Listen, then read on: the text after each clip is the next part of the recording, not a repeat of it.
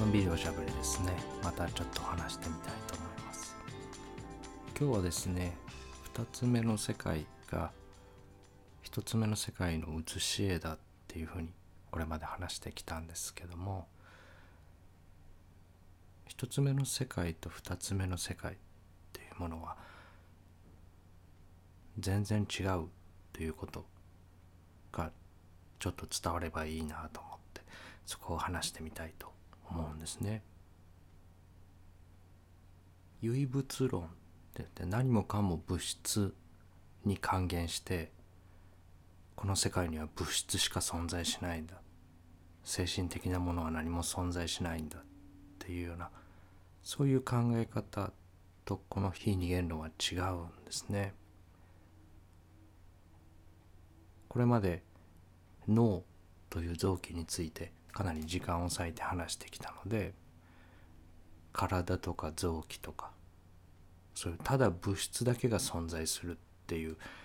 唯物論と同じなんじゃないかって思われる方も中にはおられたかと思うんですが一つ目の世界のその実際に物質があるエネルギーのスープと二つ目の世界は違う世界なんですね。二つ目の世界はホログラムだっていう言い方をしてきましたけどものとはもう呼べない世界ですね。これまで何回か話の中にも出てきたと思うんですがこの二つ目の世界っていうのは私たちが想像するような人間というような何か袋があってそこにいろいろものが入っているような一人の人間というような全体的なものではないんですね。例えばちょっとリラックスできる場所で目を閉じてまたこの放送を聞いた後でもいいんですが安心できる場所に移動していただいて目を閉じていただいて自分の右の耳たぶの輪郭がどういう形になっているかっていうのをじっとその表面の形をなぞっていくようにスキャンしてみていっていただけたらと思うんですね。自分の耳の外側の皮膚の感覚どういう形をしているのか上のアーチの部分から下の耳たぶの部分までゆっくりスキャンしていっていただいて焦点化の法則っていうことも話してきましたけどそのスキャンしていただいてる間自分の左足の膝の感覚は世界にないですね。2つ目の世界に存在しないですね。そういうふうに体の全体を部分部分からスキャンしていくとある部分をスキャンしている間他の部分は2つ目の世界の中にはそもそも存在しないんですね。ずっと体の表面をゆっくりゆっくり頭のてっぺんから足のつま先まで順番に目を閉じてリラックスした環境でゆっくり少しずつ上から下に向かってスキャンしていっていただいたらその表面の感覚そしてその部位がある位置みたいなものが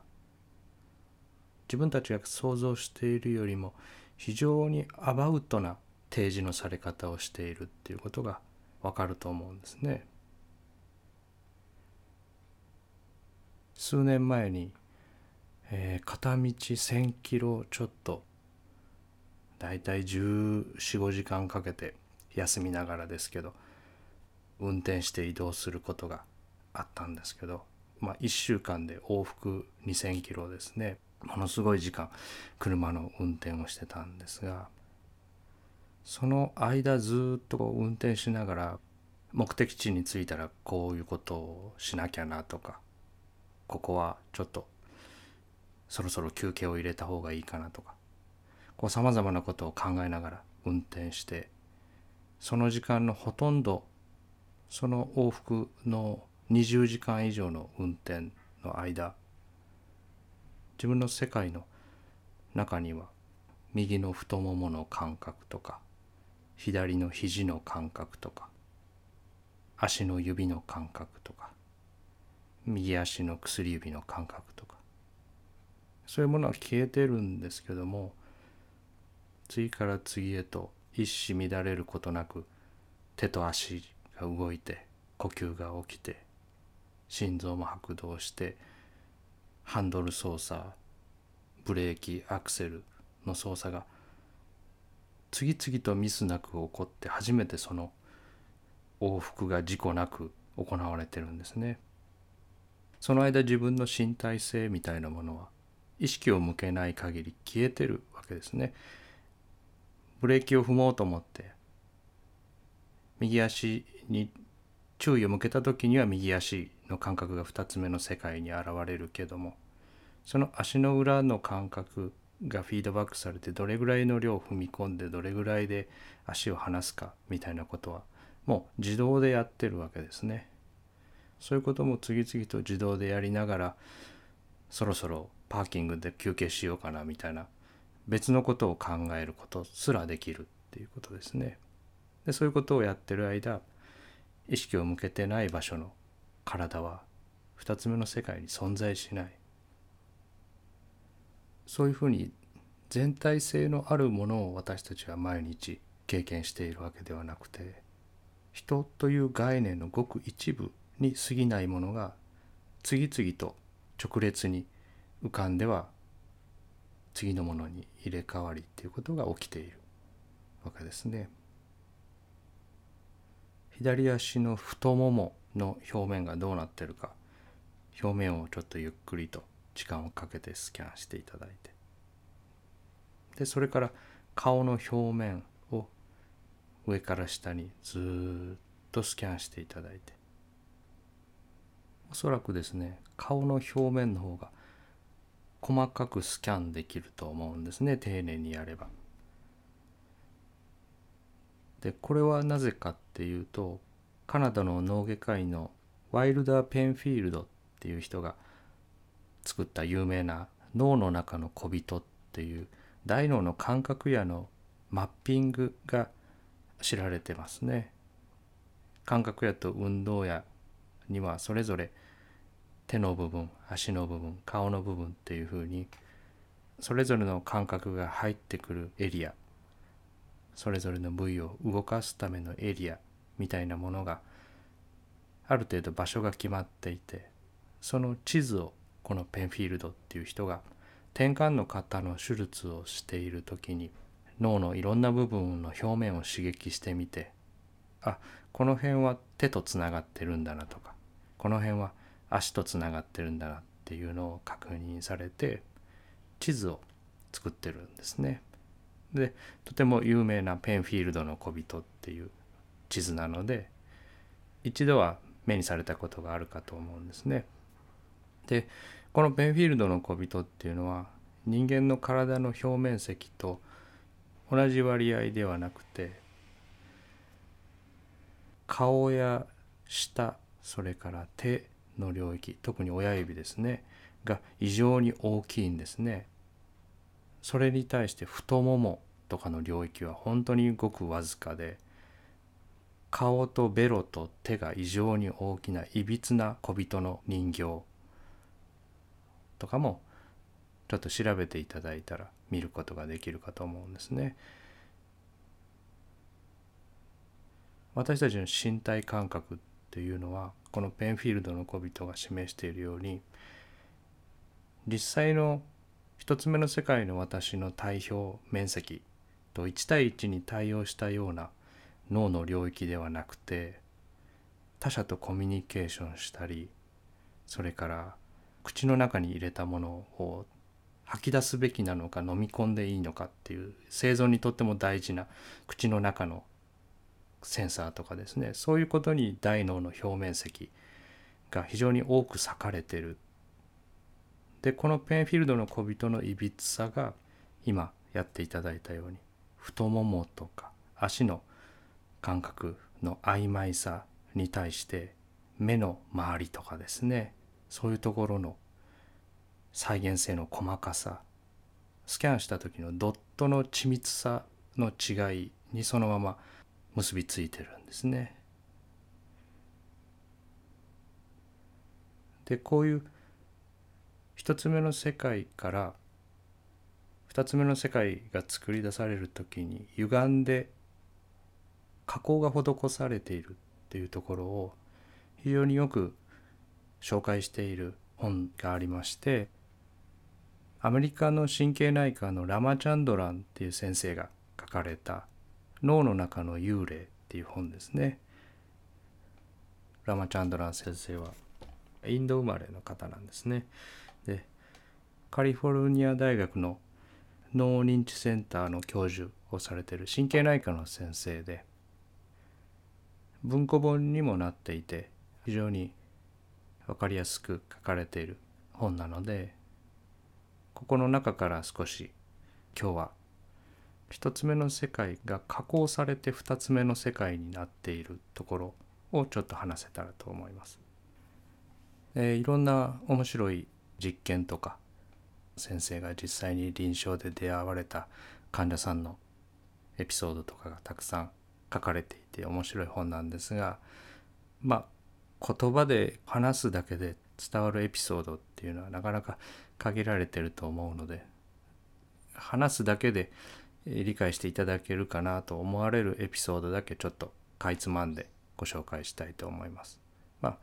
ああの今日話すこと以外にも面白いエピソードがたくさんあるので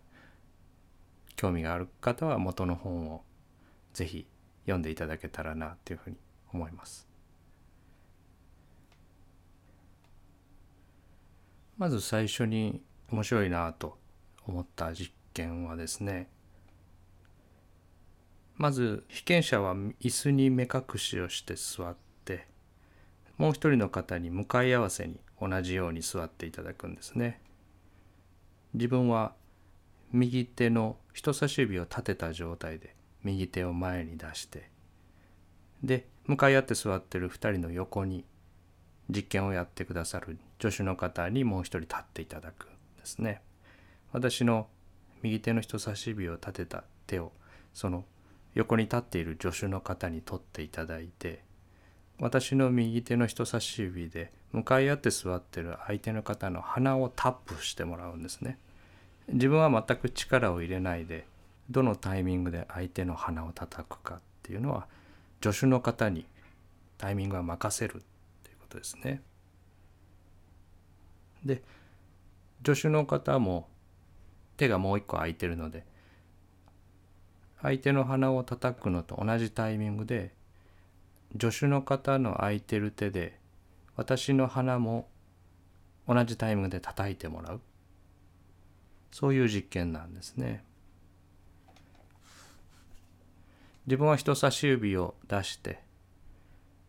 その手を助手の方に持ってもらってあとは自分は何もしないわけですね力を抜いている。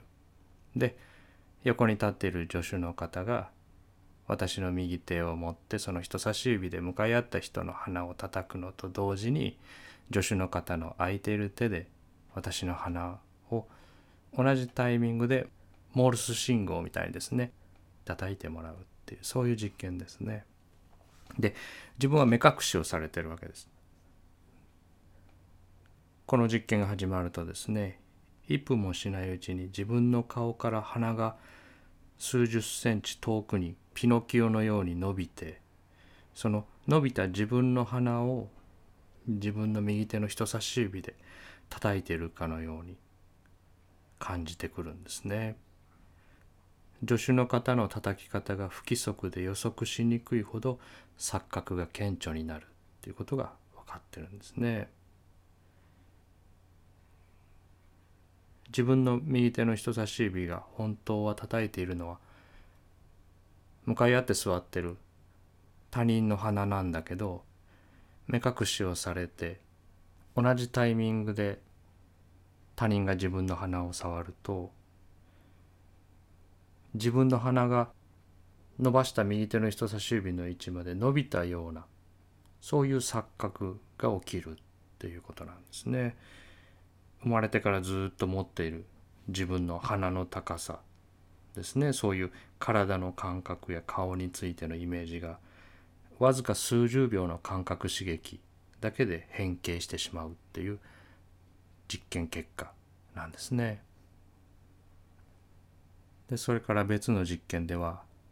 ゴム製のおもちゃの手袋をですね机の上の手前に置いてそしてそのおもちゃの手袋の向こうに、えー、段ボールでも何でもいいのでこう適当な向こうが見えないような壁を作ってその壁の向こうに自分の手は伸ばすんですね。だから机の上の真ん中に段ボールの壁があって見えない向こう側に自分の手は伸ばしておいてあって壁の手前側見えるところにおもちゃの手が置いてあるっていうことですねあのマネキンの手みたいなものが。で助手の人に自分の手と作り物の手の同じ場所を同時に叩いてもらってその間自分は作り物の手の方をじーっと注目して見ているっていうそういう実験なんですね。でこの実験をやると数秒後には叩かれている触覚ですねそれは目の前にあるおもちゃの手の表面から入力されているような感じがし始めるんですね。自分に触れているか触れていないかその触覚のセンサーがまるでその目の前にあるゴム製のおもちゃの手の表面にあるかのように感じてくるっていうことですね。どう考えても偽物の手が目の前にあってそれが偽物だと知っているんだけれどもそこに触れることが自分に触れているかのようにわずか数秒で錯覚するなので体のイメージっていうのがそれだけ簡単に操作されてしまうものだっていうことが明らかになってるんですね。これも類似した実験なんですがテーブルの前に座って片手をテーブルの下に隠した状態にしてで助手の人にその隠した手と机の上を何もない机の上ですね同時に不規則に長短をつけて叩いてもらうんですね自分の見えてるのは机の上だけでそこを助手の人にトントンとリズムを変えながら叩いてもらうでそれと同時に机の下に隠している自分の手も同じリズムで触れてもらうっていうことですね。1分ぐらい続けてると叩かれてる感覚が机から生じているような感じがし始めるんですね。論理的には馬鹿げていると十分分かっているのに不規則な長短のリズムがものと自分に同時に触れるっていう出来事が偶然の一致で生じることは統計的にありえないために脳は今はテーブルは自分の体の一部であると結論を出すんですね。簡単な実験なので誰か協力してくださる方がおられたら是非体験してみていただくといいかなと思います。でえー、この最後の3つ目のですね机の上をトントンと叩いてもらう実験を交感神経の活動が分かる電気皮膚反応測定器をつけた状態でいい具合にこう錯覚したところで突然金槌でテーブルを叩いたっていうことをやると被験者の体が実際に痛みや脅威を受けた時と全く同じ反応をしたっていうことが確認されてるんですね。全然自分とは関係ない机の上を金槌で叩かれただけなんですがまるで自分の手を金槌で叩かれたかのようなそういう身体反応が実際に起きたっていうことですね。でこのラマチャンドラン先生は神経内科の先生で原始の治療とかで有名な先生なんですね。手足のことを四肢って言いますね。その体の四肢の死ですね。幻の死と書いて原死ですね。交通事故とかで腕をなくされた方が存在しない腕に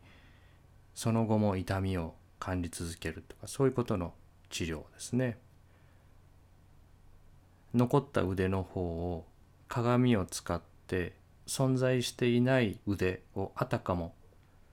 存在しているかのように錯覚させた後その幻の腕に治療介入をするっていうことでその脳の錯覚を解除するっていうようなそういう治療法をなさってますね。そもそもないものが痛いって訴えられる患者さんなのでこう訴えられた医師たちも本当に困るわけですね。治してあげたいんだけどその治してあげたい体そのものがない。で実際に脳の中の感覚やは残っていてそこに痛みは作り出されてるので患者さんは実際に苦しい思いをされてる。だけど傷んでる部位そのものが存在しないので治療してあげようがなかったのが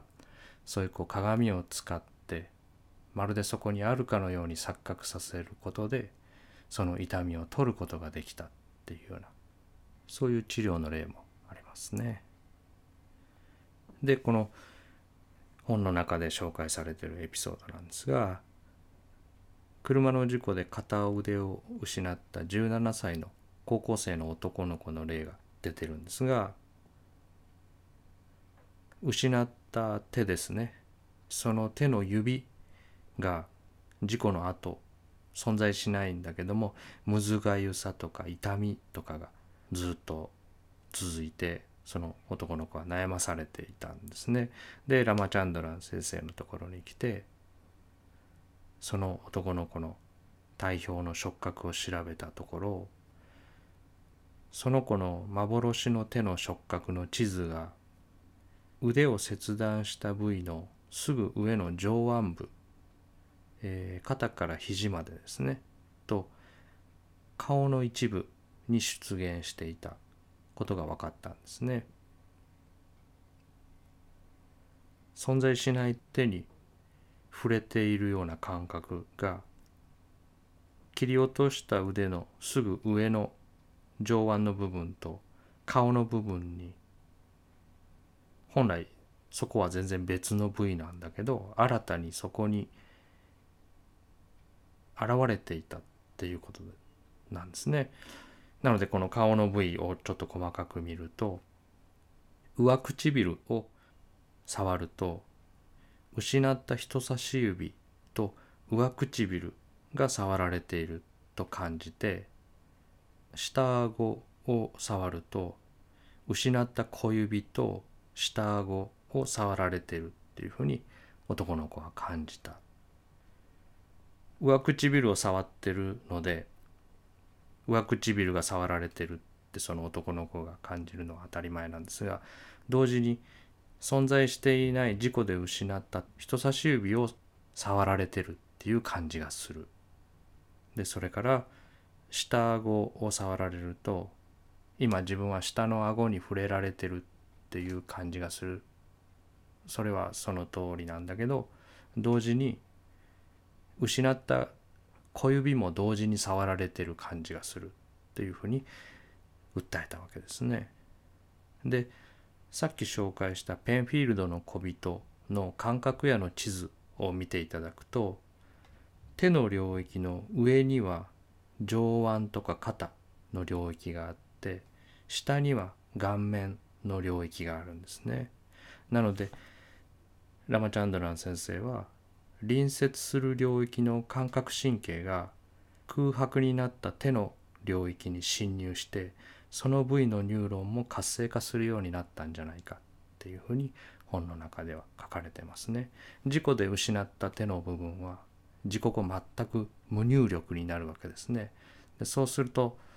手の領域っていうのはものすごい大きなペンフィールドのマッピングでは大きな領域なんですがそこの部分が空白になる。でその上下にある上腕と肩顔面の領域が無入力になった空白の部分にニューロンが入り込んでその入り込んだ部位を刺激することで失われた部分があたかも刺激されているかのように錯覚するようになったんじゃないかっていうふうに考えたわけですね。なのでこのことが分かってからですねそれまで男の子は幻の手がどうしても痒くてしょうがなくなることがあったんですがそういう時には自分のほっぺたをかけば幻の手をかいてる感じがして手のかゆみを収めることができるようになったっていう話なんですね。触れた感覚についての例をここまで見てきましたが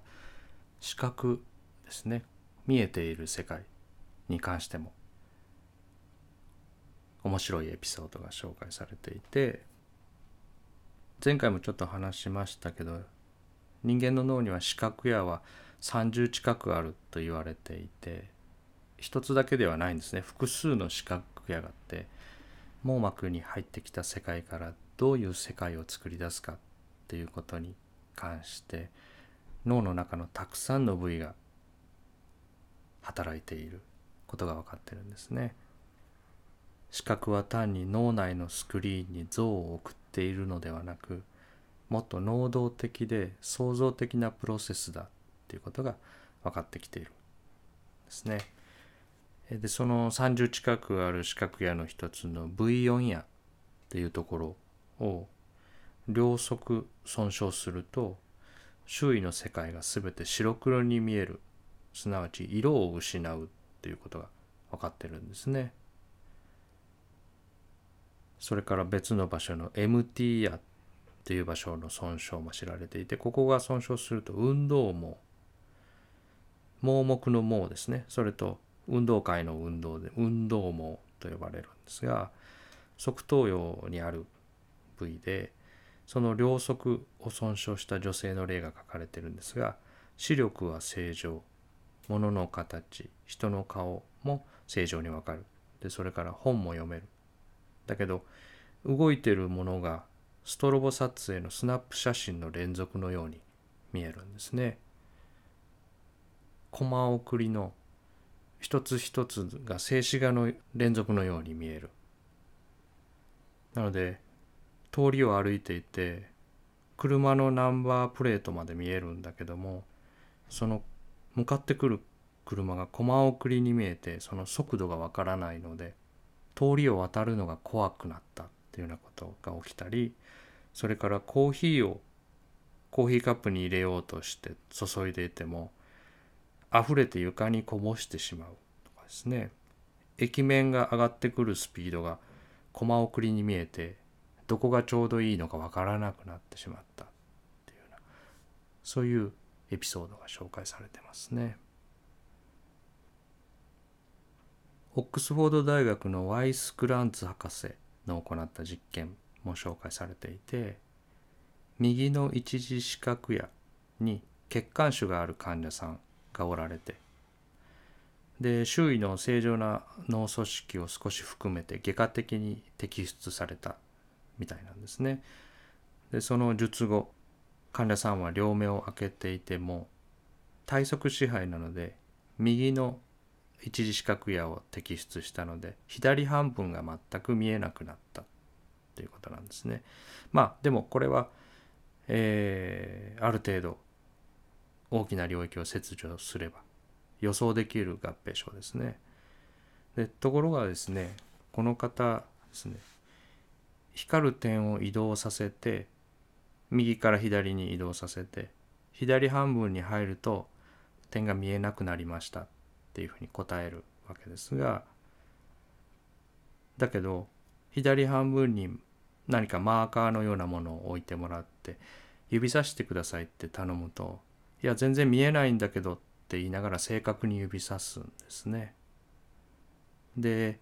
見えないはずの左半分に棒を置いてその棒が縦に置かれてるか横に置かれてるか答えてくださいっていうふうに質問すると「いやわからないです」って言いながら「でもこっちな気がします」っていうふうに答えたその答えが正解率100%だったんですね。で何が起こってるかっていうと先ほどお伝えしたみたいに視覚野っていうのは非常に複数あってある一つの領域だけで私たちはものを見ているわけではないのである経路が損傷しても別の経路で左の視野も見ているわけですね。新しい経路と古い経路っていうのが言われていて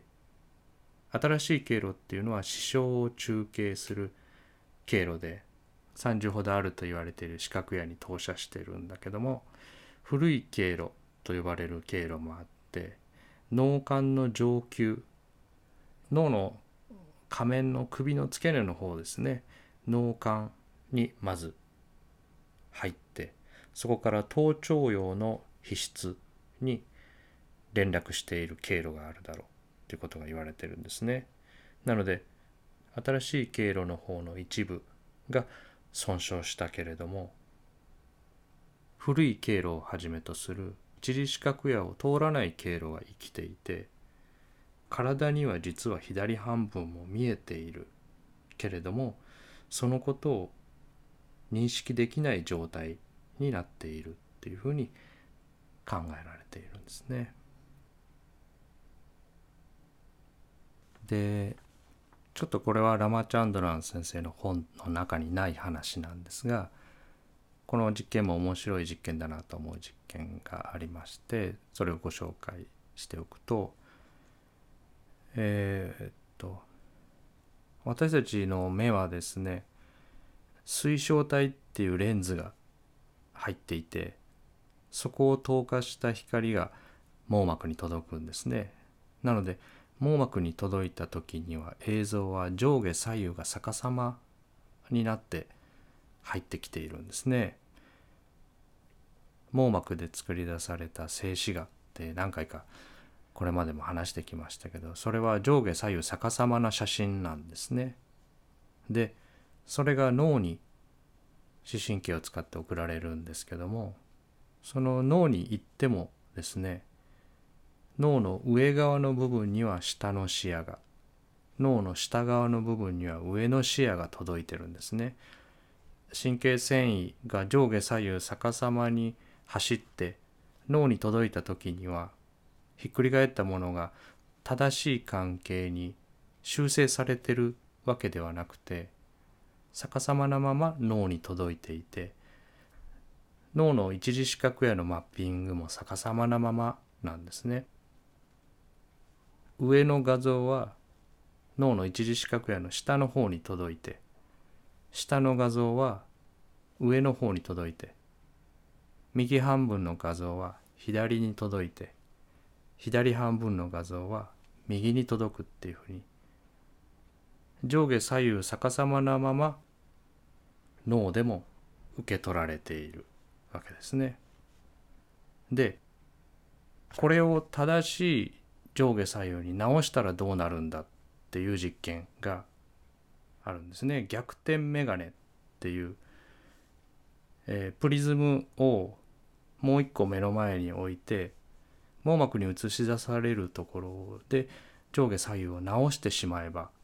脳に届くのも上下左右が正しい画像が送られますね。なので水晶体っていうレンズでひっくり返るんだったらそのもう一個手前にプリズムの入った眼鏡をかけて水晶体に当たる前に先に上下左右をひっくり返しとけっていう実験ですね。一番最初に行われたのはアメリカの知覚心理学者のストラットンっていう人が1890年代に行っていて非常に古い頃から知られている実験なんですね。でこの逆転メガネをかけた実験は、えー、その後もですね現代になっても何度も、えー、検証されていてかけた直後はですねもうひどい船酔い状態で2時間以内にへたり込んで吐き気を催してしまうっていうことも多いみたいなんですね。でなんでこうなるかっていうと私たちが普通頭を動かした時に視野の方は動かした方向と逆方向に動きますね。だけど周りの世界が逆方向に動いたっていうふうには解釈しないで周りの世界の方は止まってると思うんですね。それは脳が逆へ動くのを補正してるからですね。自分の頭を動かす方向を私たちは最初から知ってるので自分の頭が動いているっていう情報が視覚空間の認知システムに伝えられて視野の動き景色の動きを打ち消してるんですね脳で。脳の解釈で打ち消してるんですね。なので私たちが頭を動かすたびに景色が頭を動かしたのと同じスピードで逆方向に動いているっていうふうには私たちは感じない外の世界の方が止まってくれてるように頭だけが動いているように感じるわけですね。でところが逆転メガネをかけると頭を動かした時に世界は逆方向へ動きますしさらにその頭を動かしたので世界がこっちに流れるだろうから反対側に補正しようっていう動きが裏目に出てその補正で加速されて2倍のスピードで逆方向に動いてしまうっていうそういうことが起きるわけですね。であと上下も逆さまなので逆転眼鏡をかけて下を向くと自分の姿が向こう側にこちらを向いて見える離れたところにこちらを向いて見えるわけですね。でこの状態でトイレに行って立ち小便をすると小便が自分の方に向かって飛んでくる印象を受けて思わず飛びのいてしまうっていうことが起きるみたいなんですね。でここからが不思議なんですが逆転メガネをかけて数日経過すると見える自分の体の位置と感じられる自分の体の位置とがいつの間にか一致するようになってくるんですね。上下左右が正しく見えているような印象が生まれてきてこの眼鏡をかけたまま生活していると12週間もすると普通に生活できて自転車も乗れるようになるっていうようなことが分かってるんですね。逆転眼鏡をかけて生活している間自発的に行動して外の世界に向かって積極的に働きかければかけるほど逆転が修正され正しく見えてるような印象にシフトする時間が短いっていうことが言われてますね。でそうやって12週間かけたまま生活して逆転眼鏡をかけた状態で上下左右が正しく認知されるようになった後逆転眼鏡を外すとまた再び視野の激しい揺れが起きるんですが今度は数時間で元に戻って正しく世界を認知しているように感じられるようになるっていうことが分かってるわけですね。結局入ってくる情報をどう捉えるかっていうことは解釈なんですね。あとのその後天的な訓練で修正しうるものだっていうことなんですね。私たちが毎日見ているこの世界が網膜で上下左右逆さまになっていて大脳の一次視覚やですね後頭葉にあると言われるそこでも修正されることなく上下左右逆さまなまま投射されてるっていうことはちょっと覚えておいてもいいかなっていうふうに思いますね。でそれをひっくり返して解釈してるわけですけど前半に出てきたペンフィールドの小人っていう脳の中の感覚へのマッピングが逆立ちしてるんですね。この小人は顔の方が下にあって足が頭頂葉近く頭のてっぺん近くにあって上下がひっくり返ってるわけですね。なので脳のスクリーンに映し出される画像が上下左右がひっくり返っていてもそれを見る脳の中の小人が上下左右ひっくり返っていれば方向が修正されているのかもしれないですね。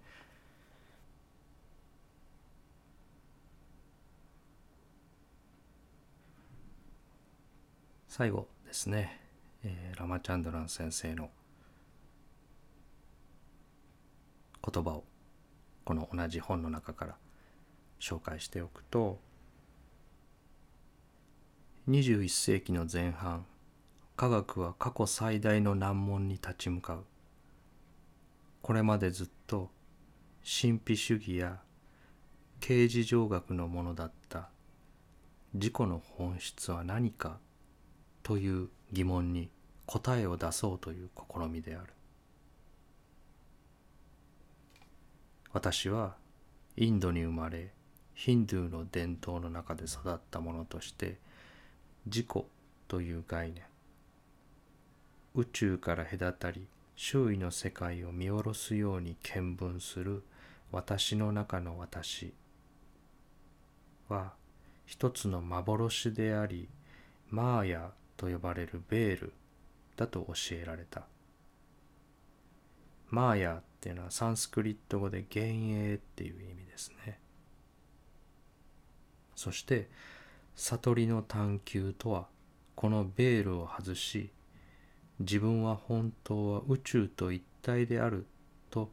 気づくことからなるのだと。皮肉なことに私は西洋医学の幅広い教育を受けさらに15年以上も神経疾患や錯視の研究を行った末に単一の統合された自己が脳に宿っているという考えは実は幻想であるというこの見地に多くの真実があることにようやく思い至ったっていうふうに書かれてますね。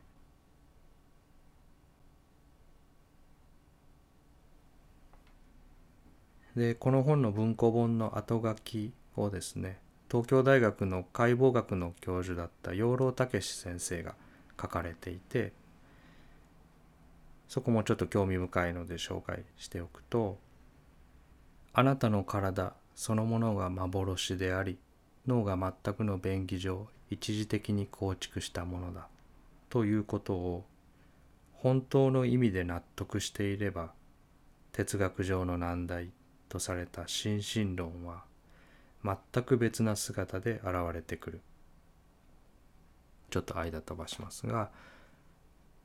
世界を認識しているのは人間の脳だから。脳の理解は世界の理解でもある。脳が全くの便宜上一時的に構築したものという表現はさまざまな現代生活の局面によく該当する。生物が極めて機械主義的日和見主義的なっていうことですね。場当たり的なっていう意味ですね。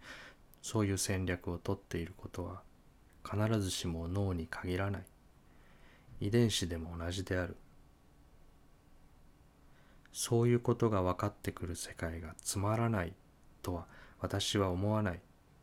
面白くて仕方がない。っていうふうに書かれてますね。この2つ目の世界っていうものが1つ目の世界の写し絵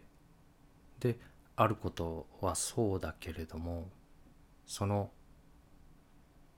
1つ目の世界が水たまりの表面に映っているものではあるけれどもそれは一つ目の世界とは似て非なるものと言わざるを得ないと思うんですね。私たちは一つ目の世界を直接経験することは一度も誰もできないわけですね。